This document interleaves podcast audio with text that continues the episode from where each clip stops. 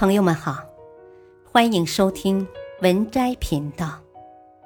本期分享的文章是《鬼谷子》，生活不顺时，谨记三句话，福报自然会来。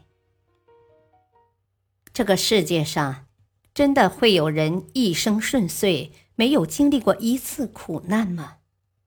不会。因为挫折和苦难也是我们人生中的一部分。我们若是想要活得事事顺遂，到底该怎么办呢？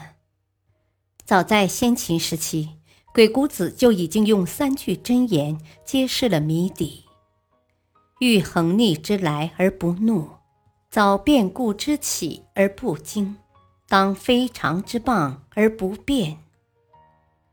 每当遭遇不顺心之事，不妨默念这三句话，不但让福报不请自来，还会让你的人生路越走越宽。一，遇横逆之来而不怒。面对生活中的不顺心，不发怒，不埋怨，这是一种修为。生活在这个世上，我们难免遇到不顺心的事。看到不顺眼的人，在我们身边，也不乏喜欢用发脾气和迁怒他人来处理问题的人，这其实是十足的不智之举。因为这种行为不仅会显得一个人性格刻薄、处事幼稚而冲动，更重要的是，他还会激化矛盾，让问题变得越来越复杂。早在两千年前，圣人孔子就提醒过我们：不迁怒，不贰过。真正的聪明人，在面对问题的时候，通常不会任由自己变成情绪的奴仆，而是选择理智而客观的认清问题，解决问题。说一个历史故事：三国时期。关羽被东吴的吕蒙所杀，张飞报仇心切，便命令帐下的范江和张达制作白旗白甲，并且只给了他们三天的时间，做不完就要军法处置。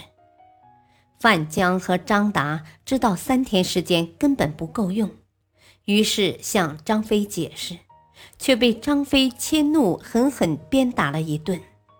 这两人认为自己横竖都是一死，于是决定杀了张飞，保全自己。在成年人的世界里，不生气就是涵养的体现。不生气，看得透，想得开，放得下，是一种本事，更是一种人生格局。在面对人生的起起落落之时，我们需要学会控制自己的脾气，做情绪的主人。只有摆正心态，乐观的面对一切，才能真正获得幸福感。二，遭变故之起而不惊。面对突如其来的变故，不会惊慌失措，这是一种气度。这世界上。根本没有谁敢保证自己的人生注定一帆风顺。在面对各种变故时，可以做到处变不惊的人，才是人生最大的赢家。三国时期，病重的诸葛亮决心和司马懿决一死战。当时渭水南岸是十万北伐军，渭水北岸是二十万魏军。精明的司马懿在拥有两倍兵力的情况下，仍旧没有进攻的意思，而是选择固守渭北。不管诸葛亮带着人马怎么挑衅，司马懿就是拒不出战。诸葛亮的身体已经不允许更多的等待了，于是他想出了一条奇特的计策。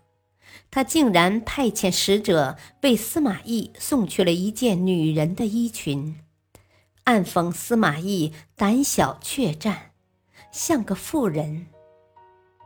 然而司马懿却并不恼，只见他设宴款待了使者，当着使臣的面穿上诸葛亮送来的女装，笑着说道：“呵呵，这件衣服真是合身呐，替我谢谢你家丞相的美意。”过了不久，诸葛亮就被活活拖死在了五丈原。蜀汉政权最为强盛的时代结束了。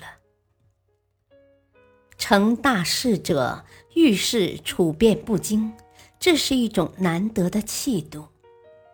就像晚清两代帝师翁同龢所言：“自古以来，贤圣之人越是遇到惊天动地的大事显示越能心静如水，处变不惊。”就在今年五月份，当三 U 八六三三航班在万米高空中飞行时，驾驶舱右侧前风挡突然掉了下来，舱内瞬间失压，舱内温度迅速降到零下四十多摄氏度，大多数仪器瞬间失灵。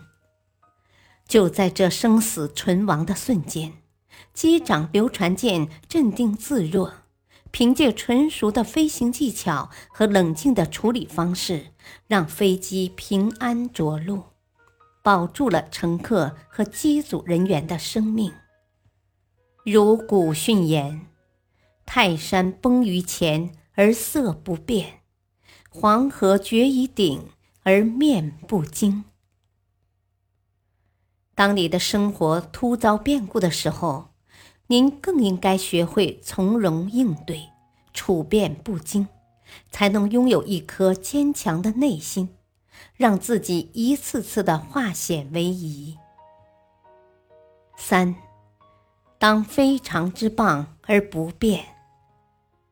受到他人的指责和恶语重伤时，不急于辩驳，这是一种胸襟。人活在芸芸众生之中，就难免会受到他人的评价。我们无法阻止别人对于自己的生活说长道短，自然也无法阻止那些议论和嘲讽。面对这些流言蜚语，给予解释只会让恶人抓住继续伤害我们的机会，而不计较、不争辩、不纠结于一时长短。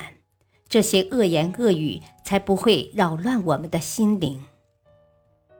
在心学宗师王阳明平定宁王朱宸濠的叛乱之后，争议和诽谤充斥着他的官途。这其中不仅有江兵之类的小人嫉妒他的权势，更有人直接质疑他的学说。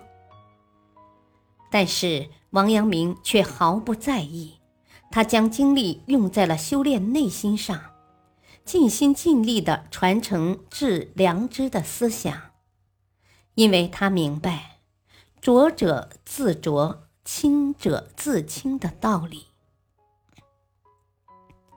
人贵在自我修养。